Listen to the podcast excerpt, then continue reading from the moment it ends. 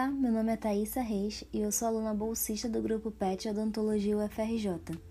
Bora bater um papo sobre a saúde bucal da gestante? Bom, a saúde bucal é um componente importante da saúde geral e deve ser mantida durante a gravidez e ao longo da vida da mulher. Manter uma boa saúde bucal pode ter um efeito positivo nas doenças cardiovasculares, diabetes e outros distúrbios. Sabia disso? O pré-natal odontológico consiste nos cuidados, orientações e até mesmo atendimento clínico propriamente dito que a grávida e seus familiares recebem em relação à saúde da mãe e do bebê, através de consultas programadas.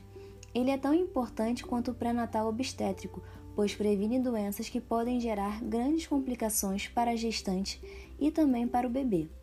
O atendimento odontológico é considerado seguro durante toda a gravidez mas a gestante pode se sentir mais confortável durante o segundo trimestre e corre também menos risco de hipotensão postural.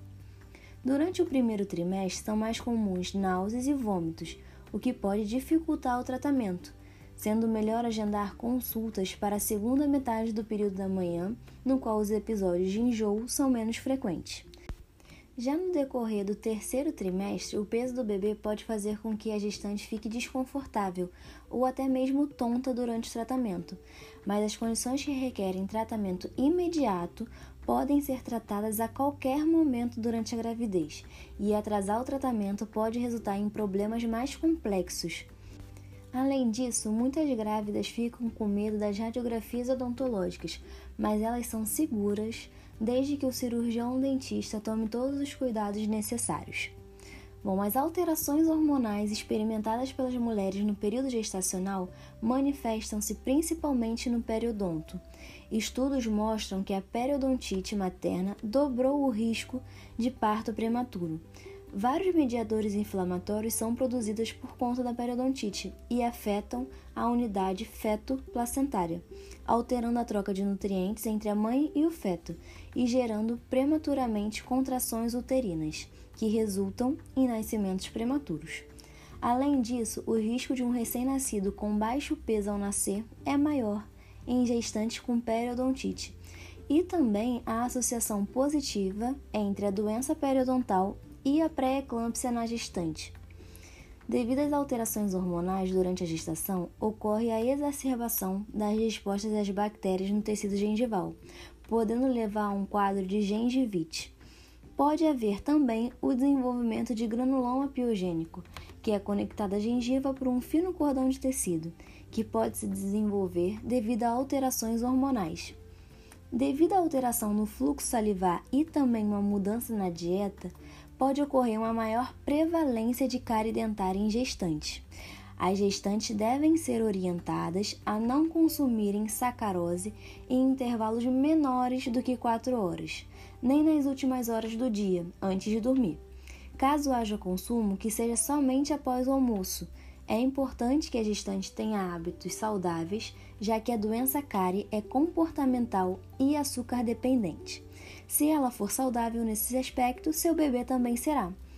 Também há estudos demonstrando uma maior prevalência de lesões de erosão dentária, devido a recorrentes episódios de vômitos. Para ajudar a reduzir a perda de esmalte, as mulheres não devem escovar os dentes imediatamente após o vômito. Em vez disso, elas devem enxaguar a boca com água previamente à escovação. Agora vamos falar sobre a amamentação. Segundo a OMS e a Unicef, o leite materno deve ser o único e exclusivo alimento ingerido pelo bebê até o sexto mês. Nem água ou bicos artificiais devem ser oferecidos, pois podem ser fatores confundidores para o bebê, podendo favorecer o processo de desmame precoce, que seria antes dos dois anos de idade. Os bicos artificiais, como chupeta e mamadeira, podem causar os seguintes malefícios oclusopatias, que são alterações nos ossos, dentes e músculos da face, alterações na postura, pressão plantar, inclusive na visão, impactar a introdução alimentar, alterar o posicionamento da língua e também o padrão respiratório nasal, e também pode ocorrer dependências emocionais graves. Além de todos os benefícios do leite materno, a amamentação fortalece a musculatura orofacial, auxilia o crescimento correto dos maxilares e diminui as chances de maloclusões futuras. Ao mamar, a criança aprende a maneira adequada de deglutir, respirar e até falar, uma vez que favorece a estimulação de pontos responsáveis pela produção de fonemas. Vamos falar agora sobre a higiene bucal dos bebês? Quando devemos iniciar? Bom, estudos mostram que bebês edêntulos que têm a cavidade oral higienizada apresentam mais chances de colonização por cândida. Por isso, a orientação recente é que não se deve realizar a higienização da cavidade oral de bebês que ainda não apresentam dente, independente de estarem em aleitamento materno ou em uso de fórmula.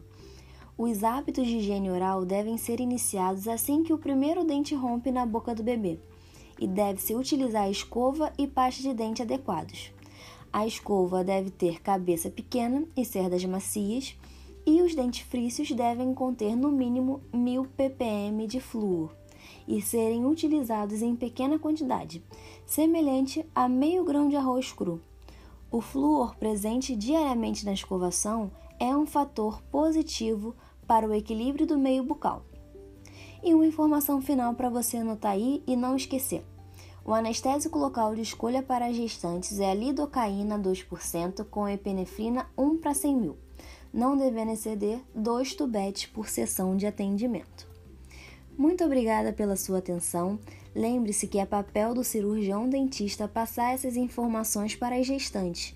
Se você conhece alguma grávida ou alguém que precisa saber disso, compartilhe nosso podcast. Vai ser um prazer espalhar e agregar conhecimento. Um abraço e até a próxima!